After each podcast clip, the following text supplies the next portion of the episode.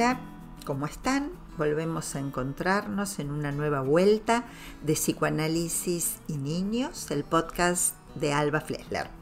Me da gusto continuar conversando con ustedes, más aún cuando he recibido comentarios tan estimulantes a partir de nuestro primer encuentro. En él nos centramos en la pregunta por las entrevistas preliminares y por qué recibir a los padres en primer lugar en la consulta por un niño.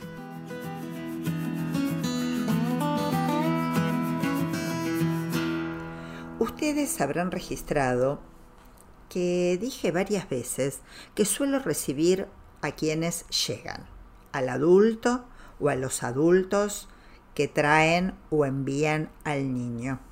No dije a la madre o al padre. Y esto es así porque no doy por sentado que sea madre o padre quien llega y mm, para los psicoanalistas es importante tenerlo en cuenta. Nosotros sabemos, pero no solo nosotros, hace tiempo sabemos, que mm, no se es madre o padre por naturaleza, por haber parido o engendrado un bebé. Entonces, no es un dato menor cuando recibimos a esos adultos que llegan, que podamos ubicar si llegan como madre y padre o como qué llegan. Eh, una madre, como madre, bien puede ser una hija de ese marido, o un padre, como tal, ser un hijo de esa madre. No solo porque le diga mamita o ella él papi, sino porque la maternidad y la paternidad son funciones que pueden o no alcanzarse en la vida. No dependen de la edad, se dan más allá de la biología y están íntimamente relacionados con el hecho de mostrar una discordancia entre el tiempo biológico de procreación y la continuidad de una posición que para esa madre biológica bien puede ser el de hija, puede continuar siendo una hija y biológicamente poder engendrar un bebé. En las entrevistas entonces es importante que el analista pueda escuchar y delimitar lo que llamo el mapa de los goces. ¿Qué sería el mapa de los goces? Es delimitar cómo se despliegan en continuidades o discontinuidades los modos de gozar. Eh, esa mamá biológica puede haber tenido en su vientre un bebé y no por eso gozar de la maternidad. Si ella continúa como hija de su mamá, es probable que le deje el bebé, en lo real, a su propia madre, o que eh, le deje el lugar de madre a su propia madre y ella críe a ese hijo en realidad como una hermana. Entonces, en las entrevistas con los padres, escuchamos, como dijimos anteriormente, qué valor, qué lugar tiene el niño en el fantasma del adulto, qué lugar en el amor, qué valor en el deseo y en el goce, y también si esos adultos funcionan, operan como madre y como padre. Em, por supuesto, decir esto hace que surja, lo sé, promueve, una pregunta mm, valiosa, por cierto, sobre qué es entonces ser madre y qué es ser padre. Sin embargo, eh, quiero avanzar en esta oportunidad con algo importante. No voy a desestimar la pregunta, probablemente la retomemos, pero me interesa avanzar con algo importante de escuchar en las entrevistas preliminares con los padres y me refiero a la transferencia.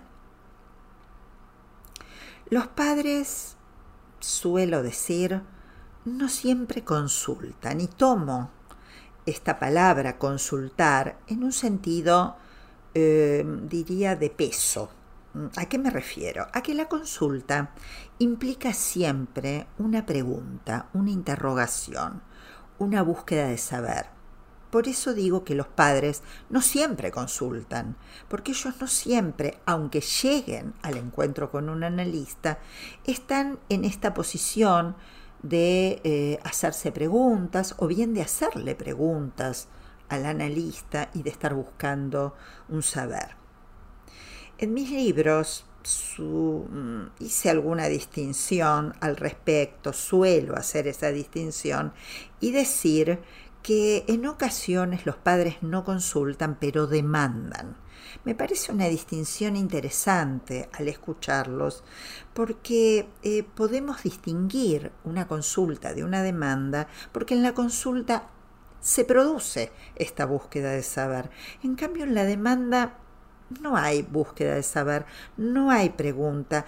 Eh, la demanda busca alivio, eh, tal vez rápida solución o respuesta pero salteando o no mostrando una disponibilidad para la pregunta. Em, entonces, diferenciar que no consultan, pero demandan, lleva a otra intervención del analista. A su vez, en ocasiones, los padres no demandan, los mandan. Ellos no vienen por su propia iniciativa ni movidos por una pregunta, son otros los que los envían y en ocasiones hasta llegan molestos por esta indicación. Pero lo que sí es esencial, y esto es lo que quería subrayar, es que para el analista estas tres maneras de presentación, los padres que consultan, los padres que demandan, los padres que los mandan, implican distintas vertientes transferenciales y para el análisis es esencial poder diferenciarlas. En el primero de los casos, en los padres que consultan y que buscan un saber, eh, contamos con una vertiente más simbólica de la transferencia, más ligada a la dialéctica del saber y la falta de saber y la búsqueda de saber. En cambio, en la vertiente de los padres que no consultan pero demandan, eh, la transferencia presenta un rostro más imaginario, donde el analista en general suele ser idealizado, pero en función de esa idealización es que se espera una cierta solución mágica, podría decirlo así. Em, para las intervenciones, vuelvo a repetir, suele ser eh, una mm, valiosa distinción eh, considerar si estamos ante una vertiente u otra de la transferencia. Por último, eh, cuando los padres no demandan eh, sino que los mandan, eh, la vertiente transferencial que mm, se hace presente muestra un rostro más real y suele ser mm, de más difícil intervención para un analista. Advertido el analista ante estas tres vertientes diferentes de la transferencia, podrá de algún modo delimitar intervenciones diferentes en cambio, si desconoce esta distinción, em, suele ocurrir que interviene de un modo mm, más intuitivo o tal vez con las mejores intenciones, pero mm, frecuentemente va a padecer el impacto de verse impotente para intervenir y esto se debe a que no delimitó previamente eh, con qué transferencia contaba para intervenir. Como verán, no puede responderse a las preguntas por las entrevistas preliminares con los padres solo con indicaciones técnicas. Ahora bien, para continuar, una vez que escuchamos a quienes llegan y los volvemos a citar luego de una primera eh, presentación en la que recibimos a los que pueden o a los que quieren o a los que vengan, eh, si volvemos a citarlos juntos, separados, según lo que escuchamos en esa primera reunión, y luego de haber desplegado el mapa de los goces, el nudo del amor, el deseo y el goce, las vertientes transferenciales, surge la pregunta por si citamos o no al niño. ¿Siempre lo hacemos? El niño debe ser citado en entrevistas preliminares. ¿De qué se tratan estas entrevistas preliminares en caso de realizarlas con el niño? Este será el tema de nuestra próxima reunión. Los espero.